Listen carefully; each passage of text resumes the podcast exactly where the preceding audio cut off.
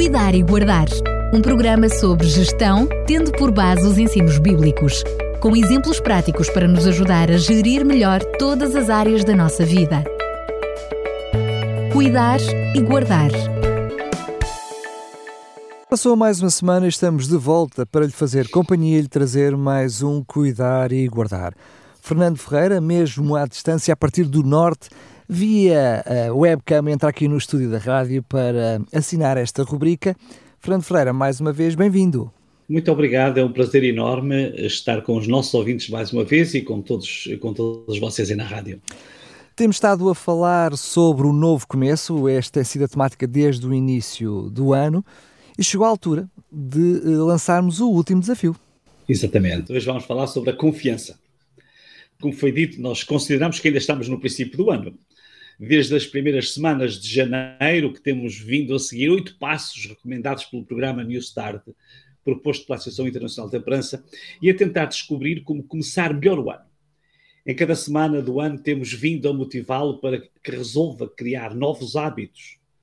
Em cada semana sugerimos um hábito novo e diverso. Falamos na primeira semana sobre nutrição, demos alguns conselhos muito práticos sobre o exercício físico, depois na terceira sobre a água, a luz do sol, na quinta sobre a temperança ou moderação, o ar puro, o descanso, e hoje vamos falar sobre o oitavo passo, que é a confiança. Como é que se pode começar o ano fazendo alguma coisa de novo para aumentar e estabilizar a confiança? É esta a pergunta que fica. Vamos citar uma vez mais o Dr. Jorge Pamplona, que no seu livro Desfruta afirma: A confiança e a fé podem fazer muito para alcançar uma boa disposição mental, uma paz de espírito que beneficiará tanto a saúde mental como a saúde física. Mas ele diz mais: a boa disposição mental e a paz de espírito influem decisivamente no bom funcionamento do nosso organismo. Portanto, os conflitos mentais, os distúrbios emocionais, a insegurança são prejudiciais à saúde no seu todo. Lá vemos nós as duas perguntas que nos têm acompanhado ao longo dos programas. Quanto à confiança, o que poderá valer a pena começar de novo? Ou quais são os erros do ano velho que seria melhor erradicar ou remodelar? A confiança começa em nós. Esta é uma questão importante. Deixe-me perguntar-lhe: sente-se confiante ou desconfia de si mesmo? Há um pensamento judaico que diz que o homem que tem confiança em si ganha a confiança dos outros pois a oitava tarefa para este ano, que já vai no, no fim do segundo mês, deve ser descobrir quais são os passos para se tornar uma pessoa confiante. Mas levantam-se logo algumas questões. Eh, como podemos ser ou estar confiantes? O que garante ao ser humano a base para se tornar confiante? Ou ainda, com tantos desafios e incertezas diários, que razões tem o ser humano para estar confiante? Pensemos num exemplo muito simples.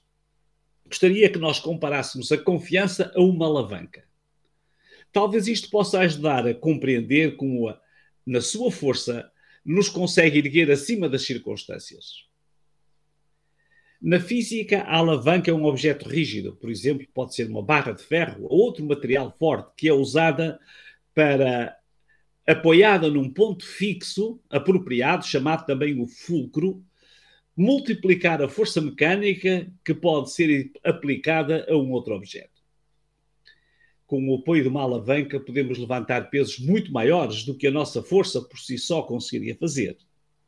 Contudo, a eficácia da utilização da alavanca depende do ponto de apoio, ou fulcro, onde é apoiada. A alavanca pode ser muito forte e adequada para o esforço exigido, mas se o ponto de apoio se esmaga sobre a pressão exercida, a alavanca vai ser de muito pouca utilidade. No norte de Portugal, a maioria das construções mais antigas eram feitas de pedra de granito, abundante nesta zona. E eu recordo-me como se fosse hoje. Recordo-me da minha infância pelo fim dos anos 50 do século passado ver os pedreiros a construir paredes em pedras enormes. Nenhum deles conseguiria levantar uma só pedra daquelas sozinho. Mas com a ajuda de alavancas, às vezes diversos homens arrastavam as pedras. Cada um com a sua alavanca enquanto cantavam palavras por meio das quais coordenavam os movimentos. Ainda retenho a cadência e como cantavam. Eles gritavam enquanto usavam a alavanca: Anda, pedrinha, anda, anda, pedrinha, anda. Enquanto erguiam a pedra e a moviam de forma coordenada com as suas alavancas. Só que as alavancas de aço precisavam de apoios firmes. Normalmente apoiavam-se noutra pedra, por vezes uma pedra mais pequena mas se a pedra de apoio fosse mole, ocasionalmente esmagava-se, tornando inútil a ação da alavanca. A confiança pode alavancar a nossa vida, mas é fulcral que o ponto de apoio, ou chamado fulcro, onde apoiamos a nossa confiança, admita que apoia a sua confiança na sua conta bancária. Mas o banco abre falência. Já ouviu alguma história destas? Ou imagina ou admita que apoia a sua confiança numa boa condição física, é um atleta. Mas um pequeno vírus pode arrasar, arrasar completamente a sua resistência. Admita ainda que apoia a sua confiança na estabilidade familiar. Mas um acidente pode levar-lhe o cônjuge. Todos estes pontos de apoio sofrem da fragilidade normal da condição humana o número especial da revista Saudilar, que aborda estas questões, afirmava que muitos estudos científicos revelam que a fé em Deus contribui positivamente para a melhoria do estado de saúde de pacientes com problemas cardíacos, cancro, depressão, tensão arterial alta, alcoolismo e outras formas de toxicodependência. Por que razão estes estudos apontam para esta necessidade dos homens terem fé em Deus? Certamente que muitos homens e mulheres, ao refletirem profundamente na condição humana, percebem que os apoios humanos são falíveis. Como referimos, o banco pode falir, um vírus desconhecido pode pôr em risco a nossa vida, um acidente pode roubar-nos o melhor marido ou a melhor esposa do mundo. E quando estes pontos de apoio se estilhaçam, onde se poderá apoiar a confiança? Eh, o rei Davi habituou-nos a reflexões muito profundas sobre a vida e os fundamentos em que esta se constrói. Se tiver tempo, leia e reflita sobre um poema fantástico que encontra no Salmo 37. Vamos usar a versão livre. David começa por denunciar a fragilidade dos apoios humanos. Ele diz, logo nos primeiros dois versículos: Não invejes os maus. Não te revoltes pelo facto daqueles que praticam a maldade parecer que vivem bem porque em breve serão cortados como a erva, murcharão e ficarão sem vida. Mais adiante, ele aponta o único fundamento seguro, logo no versículo 3. Mas tu, confia no Senhor e faz o bem. Viverás seguro aqui na terra e terás o teu alimento garantido. E continua um pouco mais adiante. Entrega ao Senhor tudo o que fizeres. Confia nele e ele te ajudará em tudo pensando nos hábitos de cada dia. Em cada uma destas oito semanas anteriores, motivamos os nossos ouvintes para porem em prática alguns hábitos inquestionavelmente salutares. Se não pôde seguir o programa Cuidar e Guardar semana após semana, pode visitar o nosso podcast. Ainda está a tempo de fazer um novo começo, um verdadeiro New Start. Começamos por motivar a criar novos hábitos alimentares saudáveis na semana seguinte, motivamos para ter um plano de exercício físico regular. Depois, motivamos ainda para beber água em jejum e ao longo do dia. Seguidamente, mostramos as vantagens de desfrutar da luz do sol. Dissertamos sobre a temperança ou a moderação, mesmo nas coisas boas. Falámos da importância do ar puro e de respirar profundamente algumas vezes ao dia.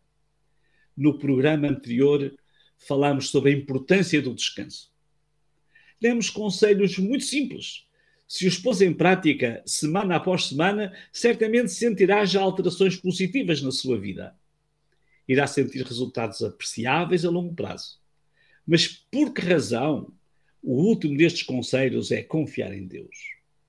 Todos estes conselhos, sendo positivos e com efeitos imediatos na vida, nenhum deles nos garante a saúde plena e muito menos a vida plena.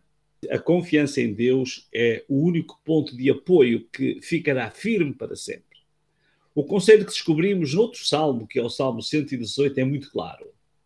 É melhor confiar no Senhor do que confiar nos homens. É melhor confiar no Senhor do que fiar-se nos homens importantes. Outras versões dizem nos príncipes.